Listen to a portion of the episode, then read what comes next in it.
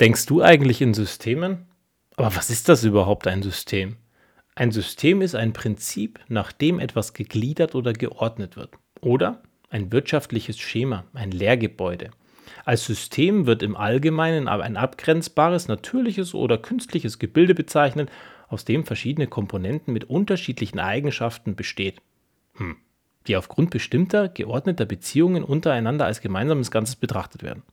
Ah ja, okay. Na gut, schön, dass wir darüber geredet haben. Aber kommen wir doch mal zurück zum Punkt. Denkst du in Systemen? Naja, was heißt das bei dir in deinem Alltag?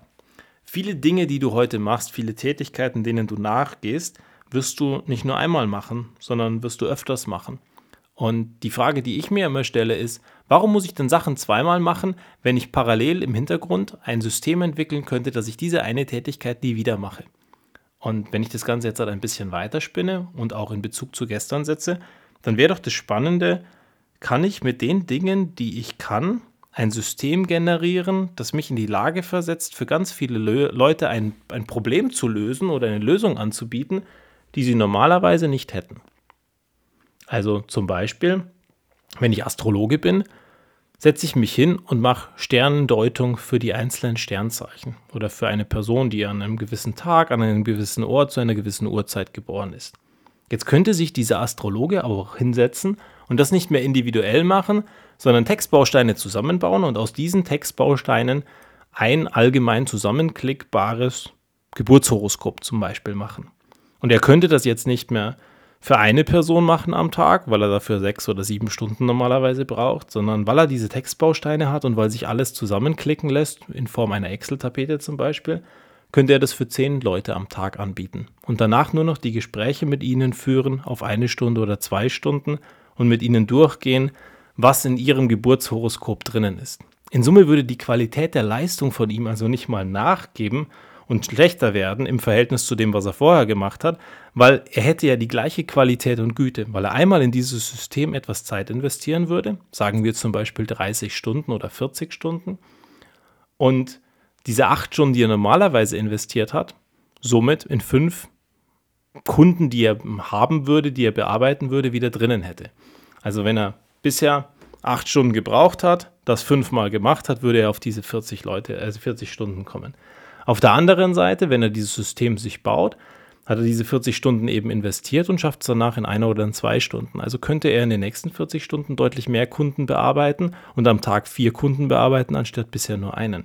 Und genau das ist das, wo ich dich zu ermutigen möchte, dass du anfängst anders zu denken. Gibt es Dinge, die machst du öfters oder gibt es Dinge, die kannst du wahnsinnig gut, dass du sie auf ein derart hohes Niveau heben kannst, dass du in der Lage bist, in kürzerer Zeit mehr Leuten einen Mehrwert zu bieten. Zum Beispiel machst du Schulungen. Wieso machst du Individualschulungen für acht Personen, wenn du alternativ auch ein Videotraining aufnehmen könntest und dieses Videotraining im Internet an alle Personen anbieten könntest? Oder noch einen Schritt weiter gedacht, wieso machst du ein Videotraining, wenn du alternativ eine App bauen könntest und mit Gamification-Aspekten diese App zusammenklicken könntest und die an Kunden anbieten könntest. Und dann verkaufst du es nicht an acht Leute, sondern du verkaufst es an 100 Leute. Und das wäre natürlich wahnsinnig spannend. Wichtig ist bei diesen Systemen am Ende immer eins in Relation zu sehen. Der Aufwand, den du hast, um etwas zu generieren, das am Ende in einem System funktioniert hat, muss in einer guten Relation dazu stehen, was du am Ende auch erreichen kannst damit. Also es bringt zum Beispiel nichts, 40.000 Stunden zu investieren, um am Ende zehn Kunden mehr zu haben. Dann ist es besser, die Kunden einzeln und individuell zu bearbeiten. Aber wenn du mit einem überschaubaren Zeitaufwand es schaffst, Dinge zu automatisieren, dann möchte ich dich dazu ermutigen. Textbausteine bauen zum Beispiel.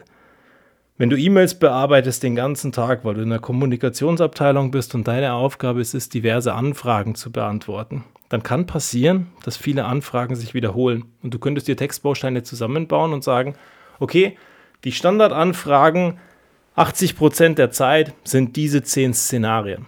Wenn ich die vorformuliert habe, kann ich per Copy and Paste die einfügen und spare mir entsprechend Zeit in der Bearbeitung meiner E-Mails. Alles andere, was noch übrig bleibt, ist ein Individualgeschäft und musst du wirklich individuell bearbeiten. Oder du kommst an einen Punkt, wo du sagst, naja, ich bearbeite die E-Mails nicht mehr, sondern ich hinterlege dieses Wissen an Leute, die ich mir zukaufen kann, die genau mit diesem Wissen eben die Anfragen bearbeiten und lediglich die verbleibenden 20% kommen zu mir als Experte, die dann am Ende auch bearbeitet werden. Also sozusagen in unserer IT-Welt würden wir davon sprechen, eine Hotline einzuführen und einen sogenannten First Level, Second Level und Third Level zu etablieren.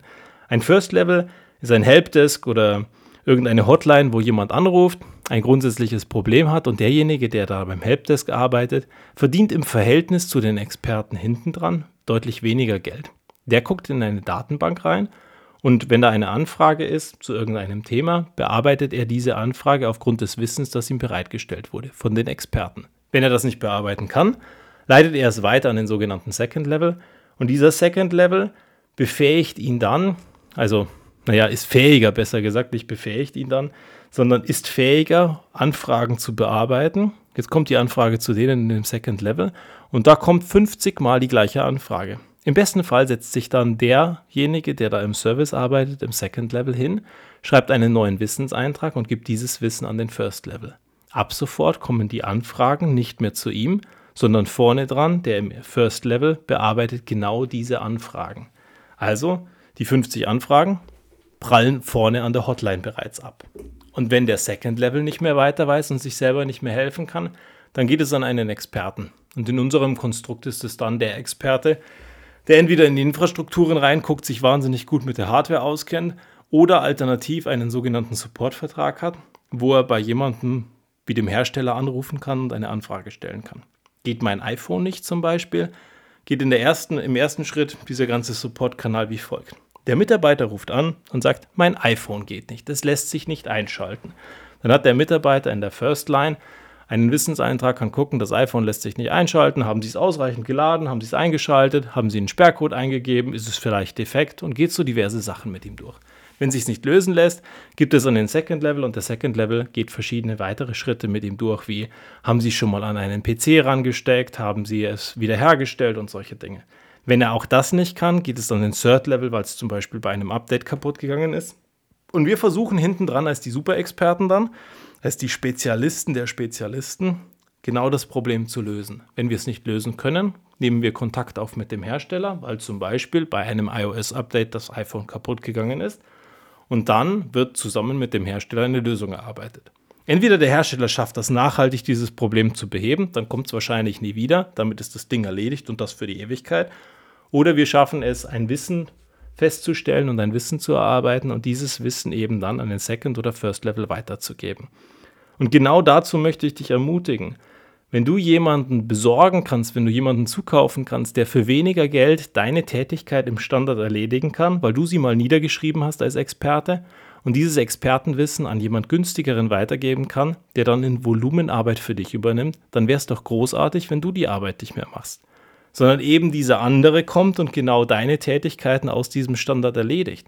Weil dann hast du die frei gewonnene Zeit, neue Möglichkeiten, andere Dinge zu erledigen, neue Dinge wertschöpfend zu erarbeiten, neues Wissen in die Welt rauszubringen oder neue Projekte zu erledigen. Und egal was wir tun, sollten wir immer in diesen Systemen denken. Ist es möglich, das, was ich tue, auf irgendeine Art und Weise zu automatisieren? Ist es möglich, die Tätigkeit jemandem zu geben, der einfach günstiger ist oder der im Verhältnis leichter klonbar ist. Ich spreche immer von den Klonkriegern. Genau die Leute aus Star Wars, die in der Lage sind, 100.000 Mal da zu sein und genau die gleiche Tätigkeit eben 100.000 oder 100 Millionen Mal zu machen. Ich bin kein guter Mensch darin, Dinge 100 Mal zu machen, aber ich bin wahnsinnig gut darin, Dinge niederzuschreiben, damit andere Leute sie 100 Mal machen können. Und wenn ich genau in diesen Systemen denke, führt es dazu, dass bei mir am Schreibtisch immer andere Arbeit ankommt. Das führt dazu, dass ich nach zehn Jahren in dem gleichen Job immer noch glücklich bin, obwohl ich früher immer die Einstellung hatte, nach zwei Jahren muss ich wechseln. Aber heute räume ich mir den Luxus ein, dass ich mit meinen Systemen, mit meinem systemischen Ansatz und mit meinem Denken dazu in der Lage bin, morgen einen anderen Job zu haben, anderen Tätigkeiten nachzugehen und immer höherwertigere Dinge zu machen, immer mehr zu skalieren und zu multiplizieren. Als ich kam, oder besser gesagt, als ich damals von meiner alten Firma wegging, hatten wir 900 iOS-Geräte. Wir hatten ein paar hundert Blackberries dazu. In Summe war es aber überschaubar, was wir hatten. Als ich zu meinem neuen Arbeitgeber kam, da waren dann auf einmal 3000 iOS-Geräte und 5.500 Blackberries. Heute haben wir in unserer Firma über 40.000 iOS-Geräte. Und im Konzern sind es 120.000 bzw. 160.000 Geräte, je nachdem, wie viele Außenstandorte wir dazu nehmen. Was wir heute aber schaffen, ist es, dass wir, seit wir eine Größe erreicht haben von 5.500 Geräten, fast nichts Neues mehr sehen, was den Service betrifft. Und wir schaffen es eben, weil wir dieses Wissen niedergeschrieben haben, dass ein paar Personen in der Lage sind, den Service zu erledigen, aber wir intern fast keine Leute brauchen. Und die externen, die wir zugekauft haben, sind sehr günstig im Verhältnis zu dem, was ein interner uns kostet. Noch dazu können wir die internen nicht beliebig skalieren. Da kriegen wir einfach nicht neue Leute her. Aber finanziell, wenn wir mehr brauchen, dann schaffen wir das, das zu lösen, weil wir wachsen ja. Und am Ende kostet ein Service für ein Gerät eben auch Geld. Und der skaliert mit. Und wenn du das schaffst, für dich zu verinnerlichen und das zu deinem Vorteil zu nutzen, bist du meines Erachtens unbesiegbar.